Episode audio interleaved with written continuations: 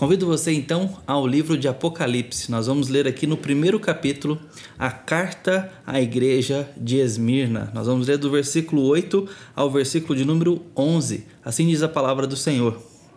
Ao anjo da igreja em Esmirna, escreve: Estas coisas diz o primeiro e o último, que esteve morto e tornou a viver. Conheço a tua tribulação a tua pobreza, mas tu és rico, e a blasfêmia dos que a si mesmos se declaram judeus e não são, sendo antes sinagogas de Satanás. Não temas as coisas que tens de sofrer. Eis que o diabo está para lançar em prisão alguns dentre vós, para ser dispostos à prova, e tereis tribulação de dez dias. Sê fiel até a morte, e dar-te-ei a coroa da vida. Quem tem ouvidos, ouça o que o Espírito diz às igrejas. O vencedor, de nenhum modo, sofrerá dano da segunda morte. Essa é a palavra do Senhor. É sabido de nós que a literatura de Apocalipse foi registrada, no mínimo inspirada para a visão de João num tempo muito difícil para a igreja e para todas aquelas pessoas ali que confessavam Jesus Cristo no final do primeiro século. Nós estamos falando do ano aí 96 a 98, mais ou menos, uh, depois de Cristo. Era um momento onde a fé cristã era terrivelmente perseguida. É nesse momento que a carta, portanto, é escrita a essa igreja e as outras cartas foram escritas para aquelas outras igrejas.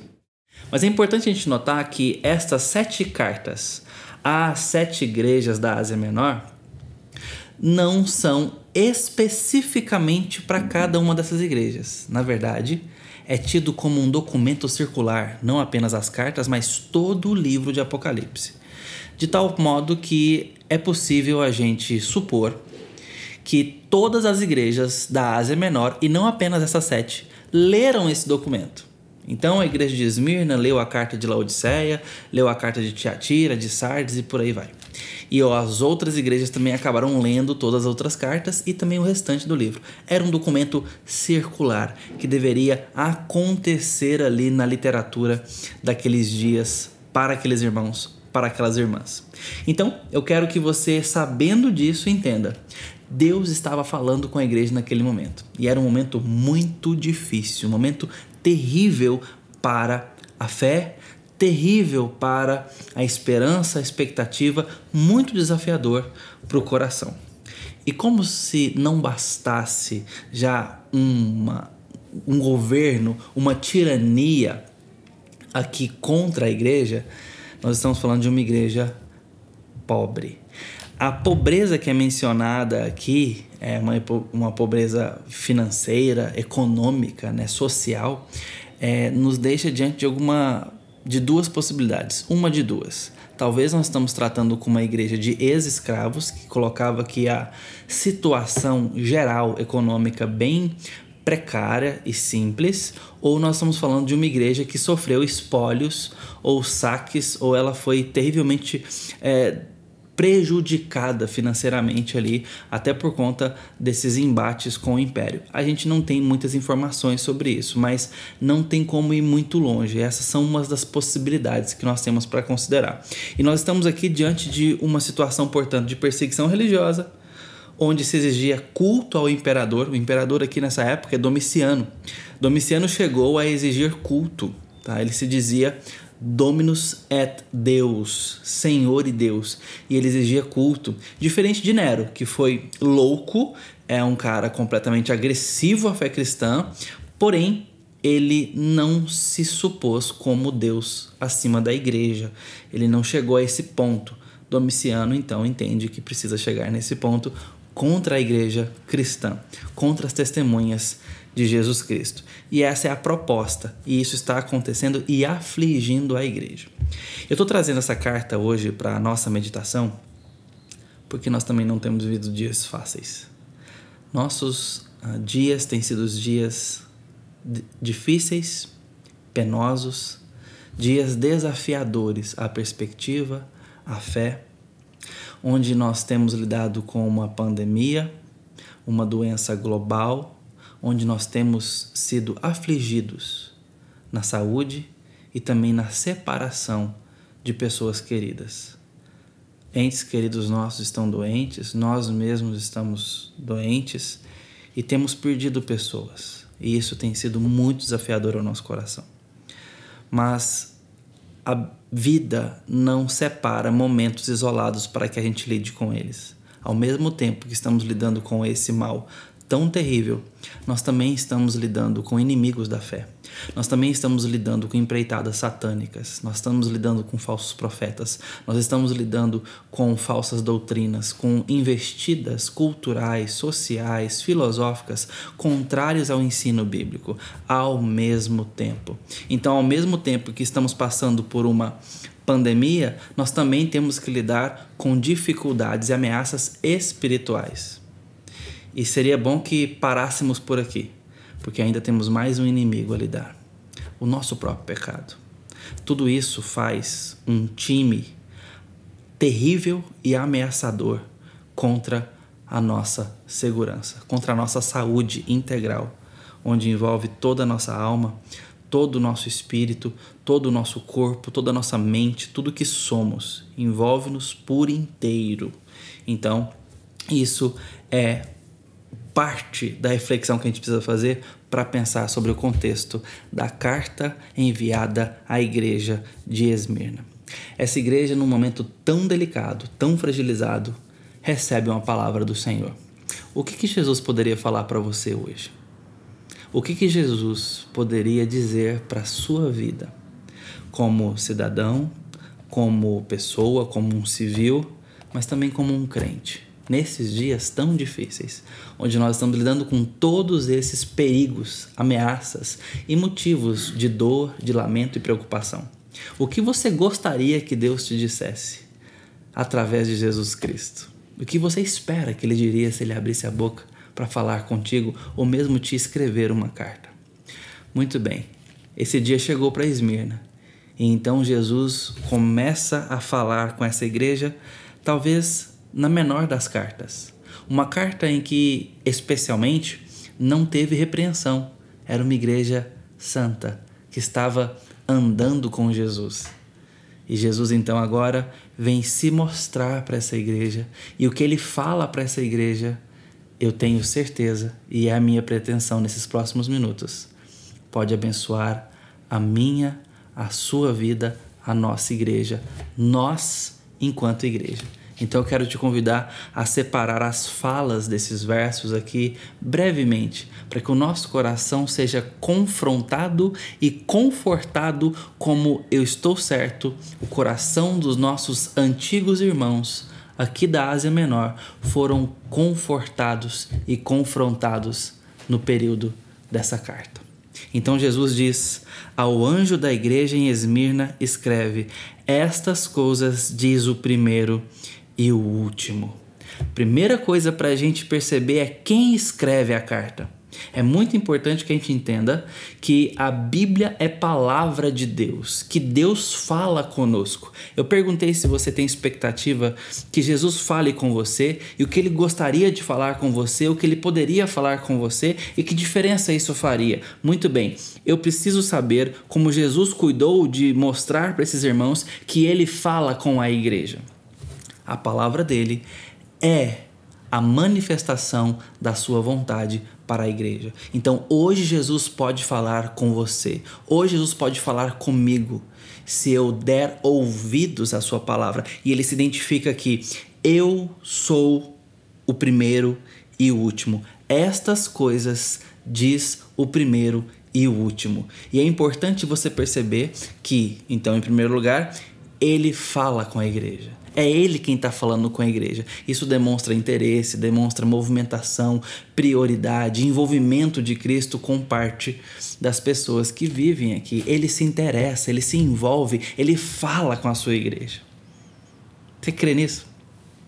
Que Jesus fala com a igreja, que a Bíblia de fato é Jesus falando. Isso é precioso, é apreciado por você. Porque a gente corre o grande risco de se acostumar com esse livro e achar que ele é uma literatura antiga com belas histórias.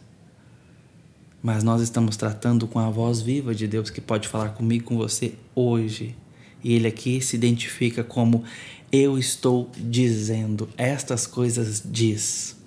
Mas ele se qualifica, ele se identifica como alguém específico. E ele então diz: o primeiro e o último. E por que é interessante e importante entender essa identificação? O restante do livro de Apocalipse vai tratar melhor ainda essas duas palavras relacionadas a Cristo Jesus. Ele ser o primeiro e o último, ou o Alfa e o Ômega, fazendo referência ao alfabeto grego, a primeira e última letra. Então, é, em outras partes vai ser melhor tratado ainda, mas aqui você já percebe que ele está nos adiantando algo sobre ele ser esse que cobre toda a história. Por que, que isso é importante? Porque esses irmãos estão vivendo um pedaço da história muito amargo, onde nós queremos que os dias sejam breves, que passem mais depressa, porque no dia da dor o tempo parece não passar. Sabe quando a criança está em castigo? As horas não passam, os minutos são eternos, porque a circunstância dela está desfavorável, desagradável. Agora, sobretudo, quando a nossa dor madura, é real e é concreta diante de nós. Muito pior que um breve castigo de criança, nós estamos falando de sofrimento do ser humano. Ah, queridos, quando nós chegamos na situação, nós queremos que os dias sejam abreviados. Nós queremos que o tempo passe logo. E a sensação que nós temos, sobretudo quando perdemos pessoas, quando a, a dor real bate à porta, é que o tempo parou e que nós não temos para onde ir, que nada vai mais para lugar nenhum, tá tudo sem sentido, paralisado. Nós congelamos. Essa é a sensação que bate no peito. Um vazio, uma falta de, às vezes, sentido.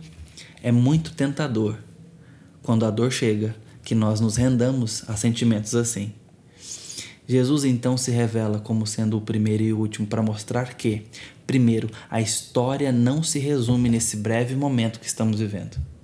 Em segundo lugar, que ele cobre toda a história e que ele começou os primeiros dias com um propósito e levará a história para um propósito maior, e nós estamos dentro desse propósito, desse trilho que está firmemente colocado pela soberania do Senhor e pela sua graça. Esses dias amargos que temos vividos fazem parte desse plano maior. Ele é aquele que começou a história e é aquele que vai trazer um sentido final para a história. Esse é o primeiro e o último, o Alfa e o Ômega, aquele que vai conduzir a história a um motivo último. Nós um dia olharemos para trás com Jesus e veremos que tudo fez sentido que a história tinha propósito, tinha dono, tinha autor, tinha um artista, arquiteto, um poeta, um escritor por trás de tudo que parecia até desventura, acaso, a, algo aleatório. Mas não, nós temos um engenheiro por trás dos dias. Alguém que soberanamente tem um trono e que ninguém o depõe. E o seu reino tem avançado. Deposto, sim, o império das trevas, trazendo luz até que o mundo seja inundado por sua glória. Isto é a história. E esse Jesus que fala com a igreja na história, a igreja sofrida, sim, a igreja perseguida, sim, a igreja pobre, uma igreja de uma circunstância social muito adversa, espremida e esmagada pelas ah, propostas e contingências da sua época, mas uma igreja que tem Jesus como autor. Um correspondente que está dizendo: Ei, eu quero falar com você. Eu sou o primeiro e o último. Aquele que se assenta na eternidade fala contigo hoje na história. Os seus dias, como o desses irmãos, estão contemplados pelo Senhor eterno que tem todos os dias nas mãos, que tem o tempo nas mãos. Um Jesus que já foi ao futuro e conhece todo o passado. Sua história não está resumida a esses dias. Sua perspectiva também não pode estar.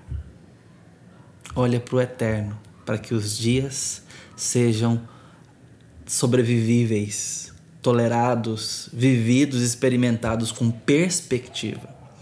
Ele é o primeiro e o último. E ele ainda qualifica mais: aquele que esteve morto e tornou-o a viver.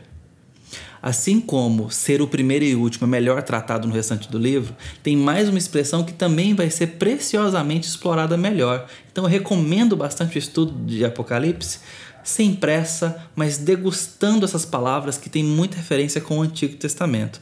E aqui está mais uma expressão muito importante que vai ser dita acerca de Cristo, porque ele é a fiel testemunha, o primogênito de entre os mortos. Isso diz respeito a essas palavras quando diz que ele teve morto e tornou a viver. O que, que isso significa? Fala sobre ressurreição, obviamente.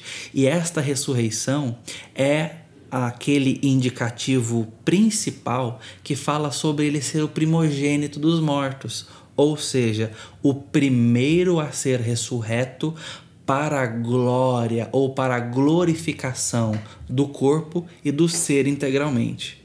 O que, que isso tem a ver conosco? Tem a ver com esperança. A morte não dá a palavra final. A morte não é o fim. A morte não é a linha de chegada. A morte é uma contingência dos nossos dias caídos na história, passíveis de redenção.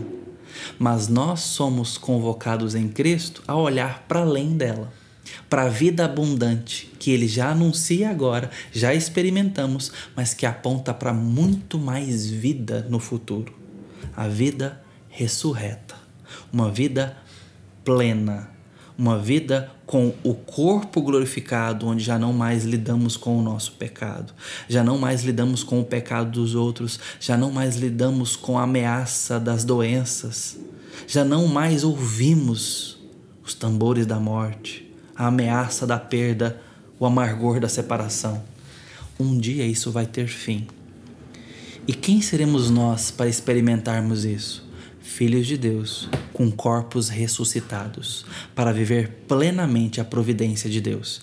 Esta é a importância de entender que o primeiro e o último está falando como a igreja na história, e ele é este que esteve morto e tornou a viver. Porque Cristo ressuscitou, nós temos esperança de que a morte não tem a palavra final. Talvez hoje nós estejamos lidando com ameaças da nossa vida, ameaças que nos colocam mais expostos ao assunto da morte. Talvez você já tenha vivido nesses dias a experiência dolorosa de sepultar os seus. Eu quero que você se apegue ao fato de que Cristo ressuscitou e vai voltar para nos ressuscitar. Vai voltar para ressuscitar o seu povo para a glória. Ele vai nos ajuntar um dia ele vai nos colocar todos juntos, onde não haverá mais despedidas, não haverá mais ameaças para nossa esperança, para nossa resiliência. Nós estaremos juntos para sempre, firmes, saudáveis, santos. Eu te desafio a experimentar essa verdade hoje, no simples fato de entender que é esse Jesus que se apresenta a essa igreja, dizendo: Eu quero falar com você. Eu sou o primeiro e o último aquele que esteve morto, mas que vivo.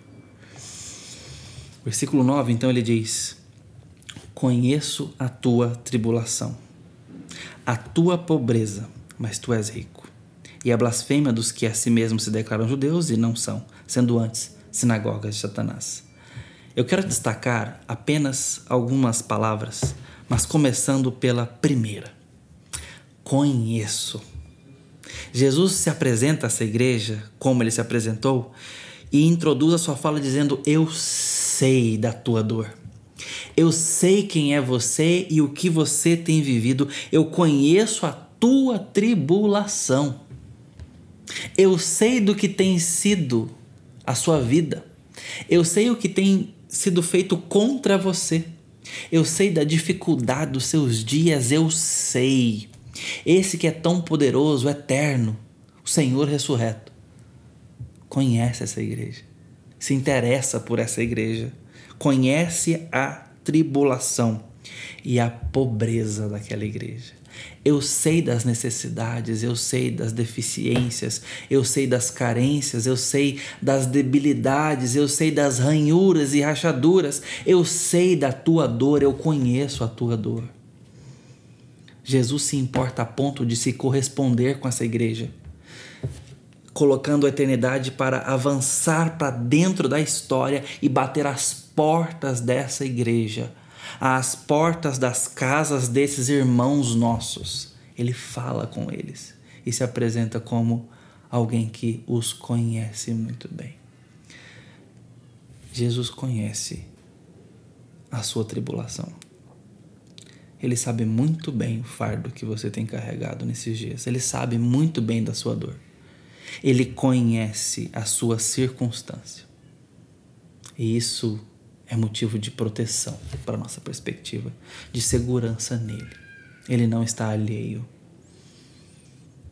Eu não preciso gritar na minha oração para que ele me escute ou para chamar a atenção dele. Ele tem assistido cada um dos meus dias e participado deles. Ele fez isso com a igreja de Esmirna, ele continua fazendo até hoje, caminhando no meio dos candeeiros de ouro que são exemplos e sinais da igreja.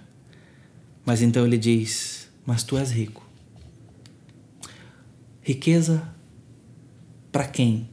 Riqueza de quê? Riqueza segundo que valor? Jesus está colocando, na minha opinião, você é rica, Esmirna. Qual é o tesouro valorizado? Essa igreja não tem dinheiro, não tem posses. Essa igreja não tem nenhum dia de paz porque tem tribulação. Essa igreja é uma igreja sofrida, uma igreja perseguida pelo Império Romano aqui da época. E Jesus está dizendo: Você é rica, Esmirna. De acordo com a minha opinião, você é rica. Jesus olha como nós não olhamos. Jesus tem opiniões que nós muitas vezes não temos. E o seu cálculo de valor às vezes é diferente da nossa ponderação. Jesus então está dizendo para esses irmãos que eles são ricos porque ele valoriza aquilo que ele mesmo dá. Estão blasfemando contra eles. E há aqui falsos crentes para fazer a distinção entre a igreja de Esmirna e os falsos, os inimigos da fé. E aqui está a riqueza colocada aqui, porque Jesus deu fé para aqueles irmãos e fidelidade e eles desfrutam das riquezas do relacionamento com Cristo e de viver os dias difíceis com esta fé em prática. Este é o tesouro de Esmirna.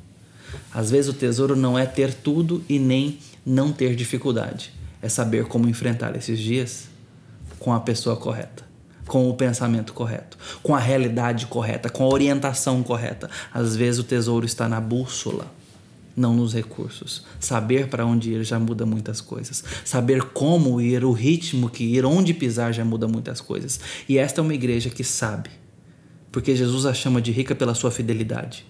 São pessoas que colocaram o coração no lugar no dia mau. Não deixaram o coração perecer pela ausência dos recursos, pela ausência da saúde, pela ausência de tranquilidade. Mas Jesus está aqui agora colhendo frutos que essa igreja dá de constância, de resiliência, de fidelidade. E é então que a gente chega ao versículo 10, onde ele dá talvez a palavra mais importante para essa igreja: Não temas. Se nós temos caminhado com os tesouros de Cristo da Sua palavra, nós não precisamos temer. Você tem se apegado à palavra, à companhia de Jesus, a companhia dele dada abundantemente em oração. Você tem carregado consigo os tesouros de Cristo. Você tem entesourado Cristo Jesus para passar por esses dias?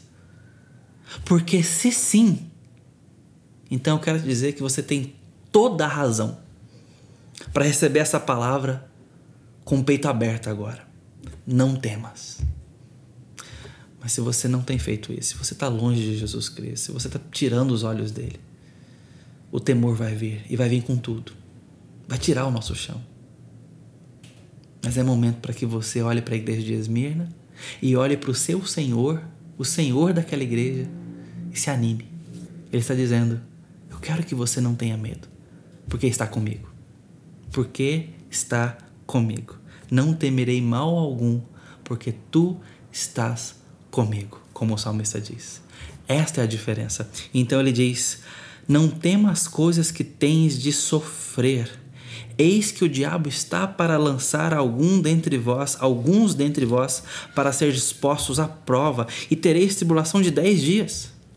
Jesus não chega com boas notícias. Jesus chega trazendo aqui notícias ainda piores, de certa forma, porque ele está dizendo: essa tribulação que vocês estão vivendo ainda vai durar pelo menos por mais dez dias. E aqui é de fato uma carta a uma igreja, então está falando de coisas concretas e não simbólicas, como o restante de Apocalipse vai abundantemente oferecer de forma literária, com símbolos e metáforas. Aqui não, são dez dias. Poxa, dez dias parece que parece que passa rápido, né? Perdão. Mas para quem está na tribulação, sofrendo risco de morte, então de fato dez dias pode ser desanimador.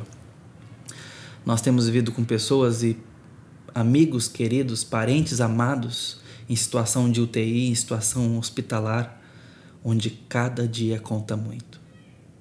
Onde cada cilindro de oxigênio conta, onde cada procedimento médico conta, onde cada instante novo nós aguardamos um novo quadro, uma nova melhora e tememos uma piora ou tememos uma má notícia.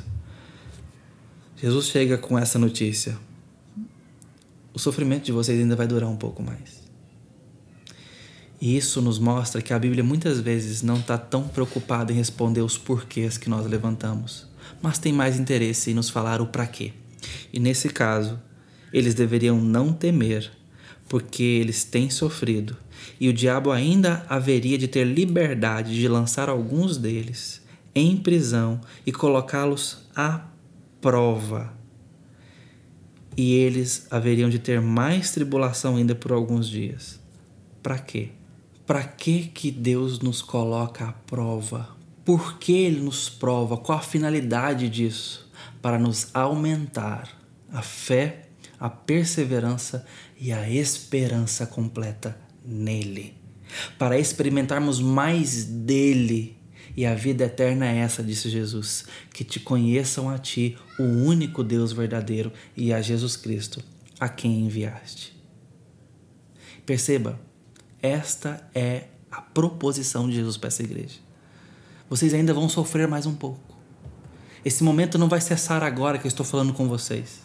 Eu estou dando nova perspectiva para vocês, um novo olhar, uma nova fibra, um novo ânimo, um novo vigor para que vocês se sustentem, tenham mais força para avançar mais, para perseverar mais um pouco. O diabo ainda virá contra vocês. Essa tribulação ainda vai perdurar um pouco mais. Alguns serão lançados em prisão. Vocês serão provados. Mas em tudo isso, vem agora a recomendação final ser fiel até a morte. Essa é a recomendação final. Ser fiel até a morte. E eu vou te dar a coroa da vida. Nossa dor e nosso sofrimento têm propósitos em nossas vidas. Estarmos mais próximos de Cristo Jesus, o nosso maior tesouro. Às vezes perdemos coisas valiosíssimas para nós no tempo e no espaço, ao longo da nossa história. E muitas vezes, isto é para que não percamos o que não podemos abrir mão: Jesus Cristo e a coroa da vida que só Ele dá. Eu quero que você olhe para suas perdas, para sua dor, para o seu sofrimento, para os dias de tribulação, para esse momento amargo que cada um tem vivido com a sua própria experiência, limites e capacidade e traga isso para os pés de Jesus Cristo, que fala com a igreja. e que pode falar a você hoje dizendo: fica firme e não perca a fidelidade. Não temas, mas me guarde no coração. Tenha fé e ande segundo essa fé. O medo que nós mais devemos temer é o medo de não sermos fiéis a Cristo Jesus. Esta é a palavra de Deus para Esmirna, uma igreja que não tem reprimendas contra ela, a não ser a sua vida sofrida, que precisa ser confrontada com mais fidelidade, com mais esperança, com mais olhos em Cristo Jesus. E ele encerra dizendo: Quem tem ouvidos, ouça o que o Espírito diz às igrejas. O vencedor, de modo nenhum, sofrerá o dano da segunda morte. Do jeito que ele começa, ele termina o primeiro e o último que esteve morto e voltou a viver. É esse quem fala às igrejas, mostrando que trará vitória a pessoas neste mundo, pessoas que muitas vezes passaram por perseguições, por dias amargos, aflitos, por dores. Para estas pessoas, ele está dizendo: existe vitória. E a vitória, sobretudo, se concentra em não sofrer o dano da segunda morte. A primeira morte não é o nosso problema. Esse não é o problema da nossa história. O problema é a segunda morte. Porque se tivermos apenas a primeira morte para encarar, a esperança no porvir concreta de uma nova realidade que de fato vai inaugurar a nossa vida. Eu quero que você deseje um pouco mais os dias que estão por vir. Sobretudo, o novo céu e a nova terra que Deus tem preparado para nós. Nós precisamos esperar a volta de Cristo com mais ânimo, com mais adoração, como quem de fato sonha por esse momento. Que o nosso Senhor seja desejado por nós. Mas enquanto ele não chega, fidelidade. Como que você pode adorar o Senhor nesses dias tão difíceis? Ele tem colocado um cântico novo aí notas, melodias e harmonia têm sido construída, escrita, composta dentro do seu coração nesses dias tão difíceis. Que esse cântico seja desenhado aí no seu coração, para que você adore o Senhor com um cântico novo. Temor e adoração sobre a sua vida. Em nome de Jesus, que sejamos fiéis até a morte para que não passemos pela segunda morte, mas para a vida e vida com Cristo para sempre. Vamos orar. Ó oh Deus bendito, te peço pelo meu irmão, pela minha irmã, por aquele que escuta essa palavra hoje e precisa muito de consolo e conforto, de encorajamento, de ser revigorado no Senhor Jesus. Que a palavra que o Senhor deu a Esmirna nos oriente, nos apacente, nos encoraje. Em nome de Jesus. Amém.